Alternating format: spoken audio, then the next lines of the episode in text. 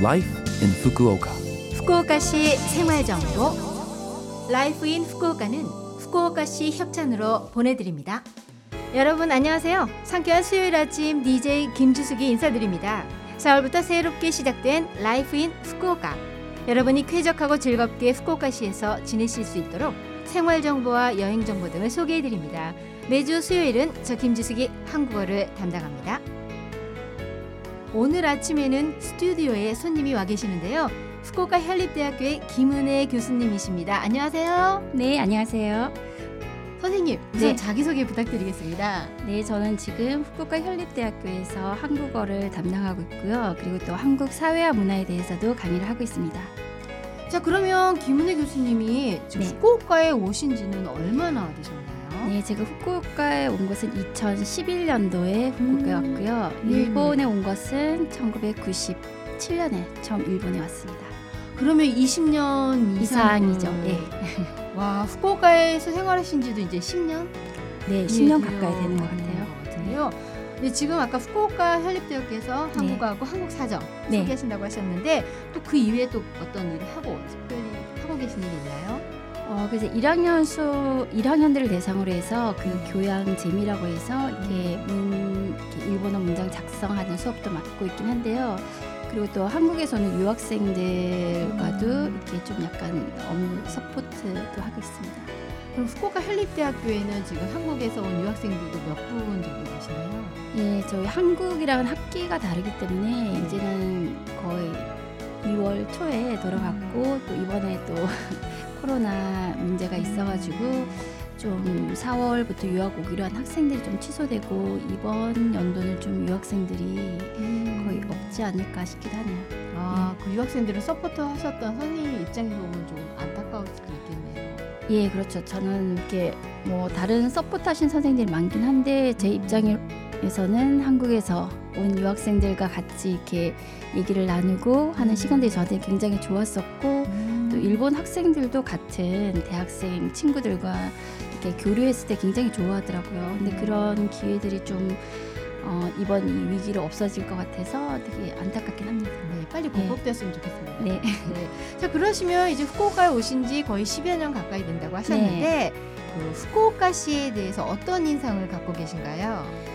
예, 제가 사실 후쿠오카 현으로 온 것이 2011년이고요. 네. 후쿠오카 시로 이사 온 것은 아직 음. 한 1년 정도예요. 그래서 정말 저한테는 좀 새로운 도시의 네. 느낌이긴 한데 네. 어, 실제 살아보니까 정말 살기 좋은 도시인 것 같아요. 그러니까 음. 사람들이 굉장히 친절하고 원래 일본 분들이 굉장히 친절하긴 하지만 특히 이 후쿠오카 지역은 이렇게 항구도 있고 해서 외국 분들이나 아니면 타 지역에서 오신 분들한테 굉장히 개방적이고 따뜻하신 것 같아요. 그리고 사람들뿐만 아니라 자연도 굉장히 예, 공원이라든지 바다도 가깝고 해서 정말 살기 좋은 곳인 것 같아요. 어, 만족하세요? 후쿠오카시에 오셔서? 네, 굉장히 살기 좋고 전에 음. 살던 곳도 굉장히 좋았었는데 정말 그 일본은 저도 이제 일본이 온 지 오래되기 때문에 여러 지역에서 살아봤는데 그 네. 지역마다 굉장히 좋은 점들이 많은 것 같아요. 네, 알겠습니다. 저도 95년부터 후쿠오카시에 계속 거주하고 있거든요. 어, 정말요?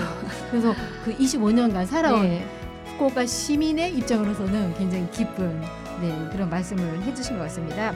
그런데요, 이렇게 후쿠오카에서 실제로 생활하시면서 문화적 차이나 컬처 쇼크 등은 없으셨나요?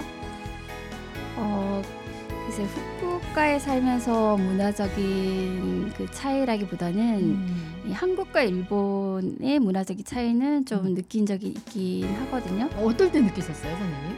어, 일단 뭐 가장 이렇게 일상생활과 밀접하게는 어, 다들 알고 계시겠지만 한국에서는 요즘 거의 카드로 생활을 하잖아요. 근데 네. 일본에서는 아직도 굉장히 현금으로 이렇게 물건을 사거나 하는 게 많다라는 게 좀 그러니까 20년 전과 지금도 별로 바뀌지 않은 것 같아요. 음, 그래서 네. 유학생들은 특히나 요즘 젊은 학생들은 거의 카드 결제에 익숙한 세대이기 때문에 처음 일본에 왔을 때 후쿠오카나 제가 있는 대학 근처에 왔을 때 굉장히 좀 놀라워하더라고요.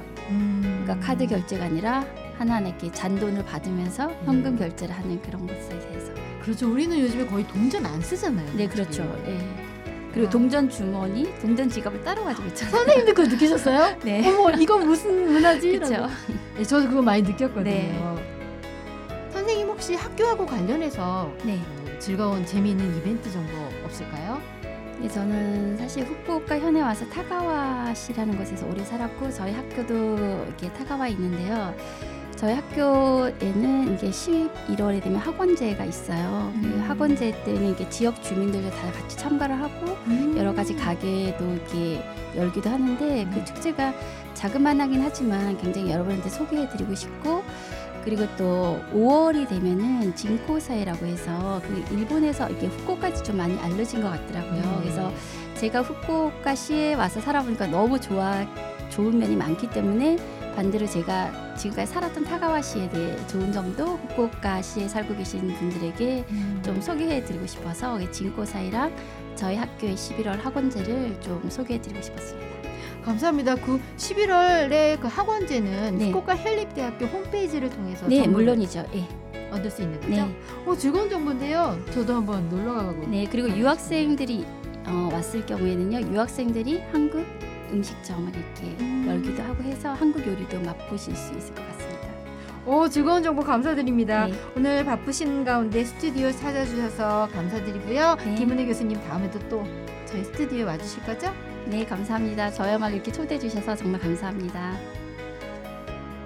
이번 주 Life in Fukuoka 한국어 어떠셨어요? Life in Fukuoka는 팟캐스트로도 언제든지 들으실 수 있습니다. 그리고 블로그를 통해 방송 내용을 확인하실 수도 있으니 LOVE FM 공식 홈페이지에 Life in Fukuoka 페이지도 놀러 오세요. 자, 그러면 마지막으로 김은혜 교수님께 노래 신청 부탁드려도 될까요? 네, 오늘은 좀 젊은 학생들이 좋아할 만한 곡을 가지고 왔는데요. 네, 아이즈원의 피에스타를 부탁드리겠습니다. 감사합니다.